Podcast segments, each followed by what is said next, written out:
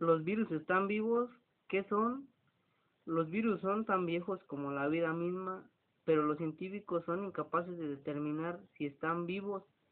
Los virus se inscriben en nuestro ADN influyendo a la saga humana mediante la mutación y la resistencia, puesto que la pandemia del coronavirus obliga a los países a tomar medidas de, confinamiento inéditas y amenaza el crecimiento económico mundial.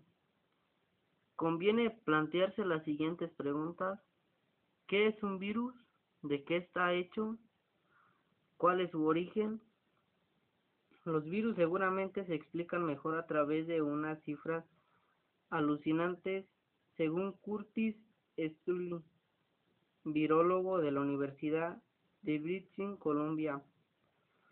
En Canadá, las propiedades físicas de los virus discuten su comprensión. Para empezar, su pequeño tamaño. Si cada virus presenta en un cuerpo humano alcanzará el tamaño de una cabeza de alfiler, el adulto medio alcanzará una altura de unos 50 kilómetros.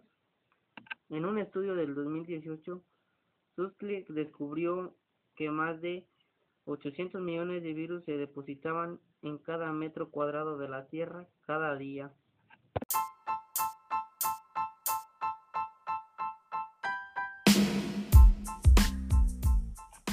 ¿Los virus están vivos?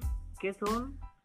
Los virus son tan viejos como la vida misma, pero los científicos son incapaces de determinar si están vivos los virus se inscriben en nuestro ADN influyendo a la saga humana mediante la mutación y la resistencia, puesto que la pandemia del coronavirus obliga a los países a tomar medidas de, de confinamiento inéditas y amenaza el crecimiento económico mundial. Conviene plantearse las siguientes preguntas. ¿Qué es un virus? ¿De qué está hecho? ¿Cuál es su origen? Los virus seguramente se explican mejor a través de unas cifras alucinantes, según Curtis Stully, virólogo de la Universidad de British Columbia. En Canadá, las propiedades físicas de los virus discuten su comprensión. Para empezar, su pequeño tamaño. Si cada virus presenta en un cuerpo humano alcanzará el tamaño de una cabeza de alfiler.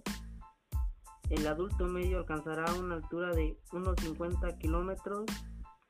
En un estudio del 2018, Susklick descubrió que más de 800 millones de virus se depositaban en cada metro cuadrado de la Tierra cada día.